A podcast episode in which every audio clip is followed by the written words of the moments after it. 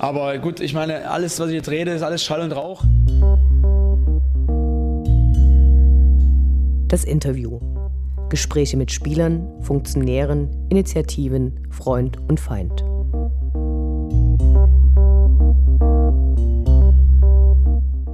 Wir sprechen heute mit Ronny Rehn, der kurz vor Weihnachten ins Präsidium unserer Sportgemeinschaft gewählt wurde. Wir freuen uns sehr, dass es geklappt hat und sagen Hallo. Hallo. Wir würden gerne wissen, seit wann du mit Dynamo verbunden bist und ähm, kannst du uns was zu deiner Fanbiografie erzählen? Also mein allererstes Spiel habe ich 1988 besucht, da war es mit meinem Vater. Äh, der hat mich also zum ersten Mal mitgenommen.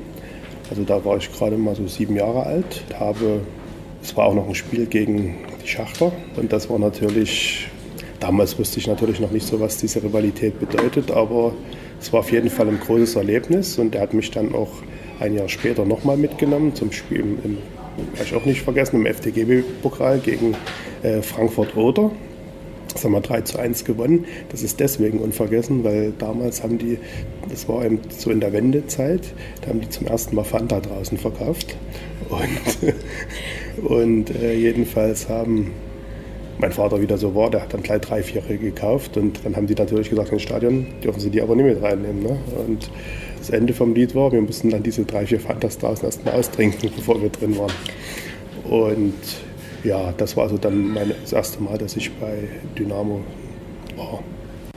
Und wie ist es dann weitergegangen? Also ab wann bist du regelmäßig gegangen und ab wann bist du auswärts gefahren? Also ich habe ja selber Fußball gespielt bis äh, zur A-Jugend. Deswegen habe ich da Dynamo eher im Fernsehen oder am Radio verfolgt, viel am Radio. Und bin dann so mit Beginn der Lehre, habe ich dann, da ich ja im Einzelhandel gelernt habe, ist das immer nicht mehr so oft gegangen mit selber Fußball spielen. Und dann bin ich regelmäßig zu den Heimspielen gegangen und dann kann man sagen, so ab der Saison 2000, 2001 rum, ab da habe ich dann auch jedes Auswärtsspiel besucht. Soweit es mir möglich war, es war meistens möglich. Und äh, wie viele goldene Saisons hast du seitdem gemacht? Kann ich jetzt nicht genau sagen. Ich kann aber sagen, dass ich vielleicht seitdem vielleicht zehn Spiele verpasst habe. Also und wo hältst du dich bei Heimspielen auf und wie machst du das auswärts? Also bei den Heimspielen war mein Platz früher schon im alten Stadion immer am K2, also nicht direkt im Stimmungsblock, sondern wir haben ziemlich weit oben immer gestanden. Das haben wir dann auch im neuen Stadion so beibehalten. Und seitdem ich jetzt ins Präsidium gewählt habe, bin ich nur zwangsläufig auch und zu im VIP-Bereich. Was äh, musst du da im VIP-Bereich machen? Wir haben zum Beispiel, kann ich ja jetzt sagen, beim letzten Spiel haben wir den NOV-Präsidenten da gehabt. Äh, den muss man dann natürlich auch mal so ein bisschen wie führen oder ihm, äh, keine Ahnung, also mir kam es so vor, als wenn er das erste Mal da gewesen ist und da mussten wir ihn eben auch mal einen Platz zeigen und ihn, wie gesagt, ein bisschen betreuen. Warum hast du dich entschieden, für das Präsidium zu kandidieren? Gab es beim alten Präsidium Punkte, wo, bei denen du gedacht hast, dass man das auf jeden Fall anders machen soll? Die Initiative zur Bewerbung hatte ich eigentlich das Jahr vorher schon. Also wollte das eigentlich das Jahr vorher schon machen. Habe es dann aber, ja, wie kann man sagen, vielleicht mich nicht so richtig getraut zu machen. Also jedenfalls habe ich es dann doch nicht gemacht und habe jetzt dann, äh, als ich dann gehört habe, die suchen wieder Leute für das Präsidium, nachdem das alte zurückgetreten war, habe ich gedacht, jetzt packst du die Chance beim Schopf und das habe ich dann auch gemacht. Es musste ja ziemlich schnell gehen. Ne? Also die hatten ja nur vier oder fünf Tage, war ja nur Zeit, seine Bewerbungsunterlagen abzugeben. Und das habe ich dann, also du brauchtest ja zwölf Unterstützungsunterschriften, das habe ich dann schnell beim Auswärtsspiel in Magdeburg gemacht. Also da bin ich von Auto zu Auto gelaufen, gesagt, paar Mitglieder und ja. Also es war jetzt nicht äh, deswegen, weil ich äh, jetzt unbedingt was anderes machen wollte wie das alte Präsidium, sondern ich hatte vorher schon mal die Überlegung, ja, wie sieht die Arbeit im Präsidium konkret aus? Also was habt ihr da für Aufgabengebiete? Was musst du regelmäßig machen? Hm. Also wir haben jetzt äh, die ersten zwei Präsidiumssitzungen hinter uns gehabt, seit das neue Präsidium äh, gewählt wurde. Wir haben jetzt auch in der letzten Präsidiumssitzung mal so untereinander so ein paar Aufgaben verteilt, wer macht was. Ich bin zum Beispiel jetzt dazu auserkoren worden, dass ich immer regelmäßig beim Turnustreffen mit teilnehme. Das wurde auch gewünscht, dass wir, also wir haben gefragt, ob wir da nicht teilnehmen können. Es wurde auch bejaht. Sie haben eben gesagt, sie wollen aber nicht, dass wir nur da drin sitzen, sondern dass wir uns auch aktiv da einbringen. Das ist jetzt zum Beispiel eine Aufgabe, die mir zugeteilt wurde. Wir haben natürlich viele weitere Aufgaben, die wir machen. Erstmal natürlich die Satzung zu überwachen und da sind wir jetzt auch, wollen wir dann demnächst auch, weil in der Satzung hat man jetzt wieder bei der letzten Präsidiumswahl gemerkt, gibt es ja so zwei, drei Sachen, die waren nicht ganz so eindeutig geregelt und das müsste man eben doch mal verfeinern und da wollen wir auch demnächst rangehen. Also das muss jetzt nicht zwangsläufig zur nächsten Mitgliederversammlung sein, aber dann zur übernächsten, dass wir da doch ein paar Paragraphen doch nochmal verfeinern oder ändern. Was hast du dir, als du dann die Wahl mit gewonnen hast, was hast du dir vorgenommen? Wo willst du Einfluss nehmen und äh, vor allem geht es überhaupt, weil du hast ja als äh, Mitglied des Präsidiums ja eigentlich eher repräsentative Aufgaben. Ja, also was ist ganz wichtig ist für mich, dass ich mich natürlich an die Satzung halte, dass ich eben nicht äh, mich in Dinge einmische, die mich nichts angehen. Ich kann natürlich eine Meinung dazu haben, aber will schon dafür sorgen, dass man sich an seine Themengebiete hält. Ne? Was ich immer gesagt habe, dass wir gerne eine Vermittlerrolle auch einnehmen, wenn es mal irgendeine Streitigkeit gibt oder wenn sich Gremienmitglieder untereinander befetzen, dass man da wie so ein bisschen moderiert, das Ganze moderiert. Dann ist für mich eigentlich auch das tote Mitgliederforum, das wir haben, dass wir das wieder mal voranbringen. Ich weiß, es ist zwar jetzt zurzeit äh, oder neumodisch ist es ja, dass man alles über die Social Media Kanäle macht, aber trotz alledem ist das ja auch ein wichtiges Vereinsmitteilungsformat. Und da lag vieles im Argen und da sind wir jetzt auch dran, dass wir da vielleicht was finden, dass sich das eben zum Guten wendet. Weil es gab ja auch schon Bestrebungen oder Überlegungen, nicht von mir, aber das wurde schon angestrebt. Äh, die Beteiligung ist ja da immer, immer geringer, ob man das überhaupt noch betreiben sollte, weil eben man kann sagen, seit Volker Opitz äh, nicht mehr Geschäftsführer ist, hat auch von der Geschäftsführung da keiner mehr geschrieben. Teilweise vielleicht auch, weil es die Geschäftsführung gar nicht wusste, dass es dieses Format gibt. Weiß ich jetzt, kann ich jetzt nicht beurteilen, aber das sollte schon auch unser Anliegen sein, dass wir da das voranbringen. Früher hast du auf den Mitgliederversammlungen häufig kritische Fragen gestellt. Hat sich deine Sichtweise auf die Entscheidungsträger geändert, seitdem du selbst im Präsidium bist?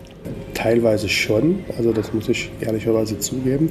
Ich war eigentlich früher mal einer, der gleich mal auf den Tisch kam und gesagt hat, so, da geht das aber nicht, Freunde. Aber wenn du dann doch den Blick hinter die Kulissen hast, habe ich auch schon mitgekriegt, dass du nicht alles von heute auf morgen beästeln kannst, dass du gerade was jetzt die Testspiele betrifft, das war ich immer ein großer Verfechter, dass wir da auf jeden Fall mit Zuschauern spielen müssen, weil das sind wir ganz einfach. Für was spielt man Fußball? Für die Fans natürlich. Ne? Und dann gibt es doch ein, zwei Dinge, wo du dann hinterher, wo du dann nicht so den Hintergrund hattest, wo du dann hinterher gesagt hast, ja, ist schon auch für die Verantwortungsträger schwierig. Natürlich äh, musst du dann natürlich auch die Fans mitnehmen und denen das plausibel erklären, warum es so ist. Ne? Ich habe mich zum Beispiel früher oft geärgert, dass da für mich irgendwelche Gründe gefunden wurden. Äh, also aus damaliger Sicht, ich weiß nicht, ob das wirklich so war, aber ich dachte immer, jetzt sagen sie wieder, die Anfahrtswege sind verschneit draußen ist Sonnenschein zum Beispiel. Ne?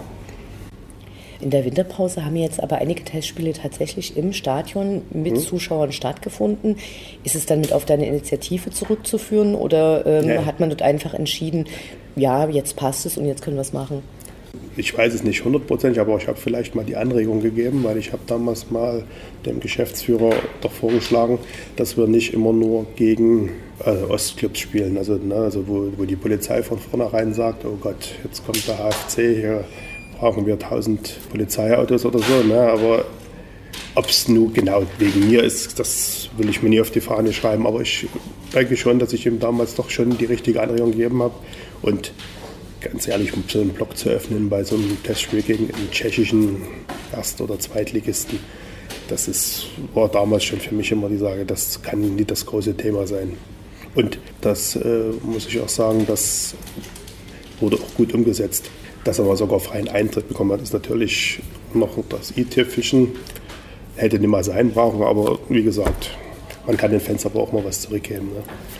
Wie ist deine Sicht auf die Proteste der Fans gegen DFB und die neuen Polizeigesetze? Ich war ja damals in Karlsruhe auch mit und äh, habe damals ja auch die sogenannte Kriegserklärung der Ultras gegen den DFB mitbekommen.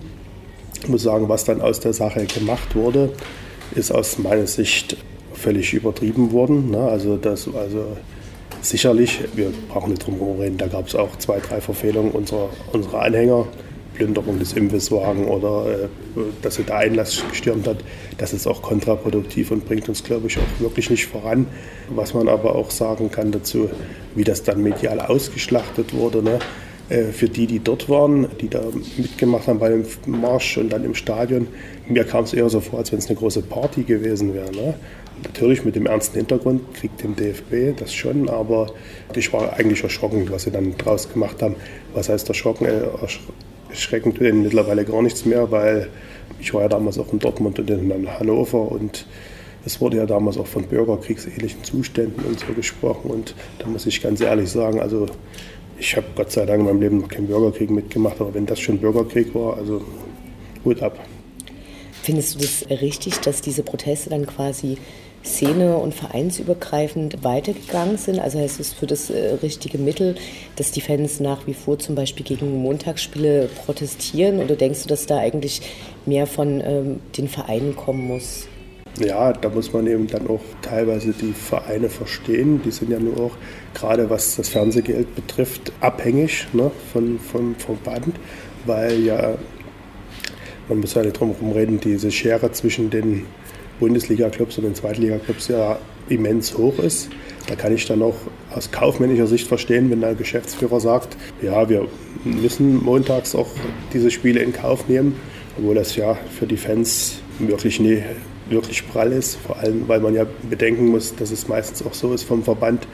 Äh, da gab es ja mal irgendwie so ein Gentleman's Agreement, dass man sagt, meinetwegen nicht 300 Kilometer entfernt oder so, wenigstens dazwischen, aber wenn dann der SC Freiburg beispielsweise zum Hamburger SV fahren muss an einem Montagabend, das ist ja nur für die Fans wirklich unfreundlich, weil dann musst du mindestens zwei Tage dir Urlaub nehmen. Ja, und äh, da kann ich schon verstehen, dass dagegen protestiert wird. Und man hat ja, man sieht ja auch, dass die Proteste was bewirkt haben, indem die Montagsspiele ja zum Beispiel in der zweiten Liga 2021, glaube ich, abgeschafft werden. Und da kannst du wieder sagen, hätten die Fans vielleicht, wären die da nicht dran geblieben, ne? ja, wäre das vielleicht nie passiert. Und deswegen ja, es ist immer ein schwieriger Spagat zwischen der kommerziellen Schiene und, und von Faninteressen und das ist schon nicht einfach zu handeln. Lass uns zurück zu Dynamo kommen. Was sind deiner Meinung nach die wichtigsten Baustellen im Verein? Die wichtigste Baustelle ist wahrscheinlich zurzeit das Trainingszentrum, weil da wird ja seit nunmehr ein paar Wochen auch ordentlich gegraben und man sieht auch Fortschritte. Das ist natürlich ein immens wichtiger Schritt für den Verein, dass wir dann ein eigenes Trainingszentrum haben und gute Trainingsbedingungen vor allem auch, weil man hat es ja jetzt im Winter wieder gesehen, dass wir teilweise händeringend irgendwas gesucht haben, wo wir hier mal vernünftig trainieren können. Das zieht sich aber nun schon Jahre hin. Also ich kann mich noch unter Ralf Loos erinnern, also da wurde mal in Striesen gespielt oder am Blauen Wunder. Also die haben dann immer irgendeinen Platz gesucht, wo mal gerade kein Schnee lag. Und das ist wirklich ein ganz wichtiger Effekt, dass wir dieses Trainingszentrum bauen.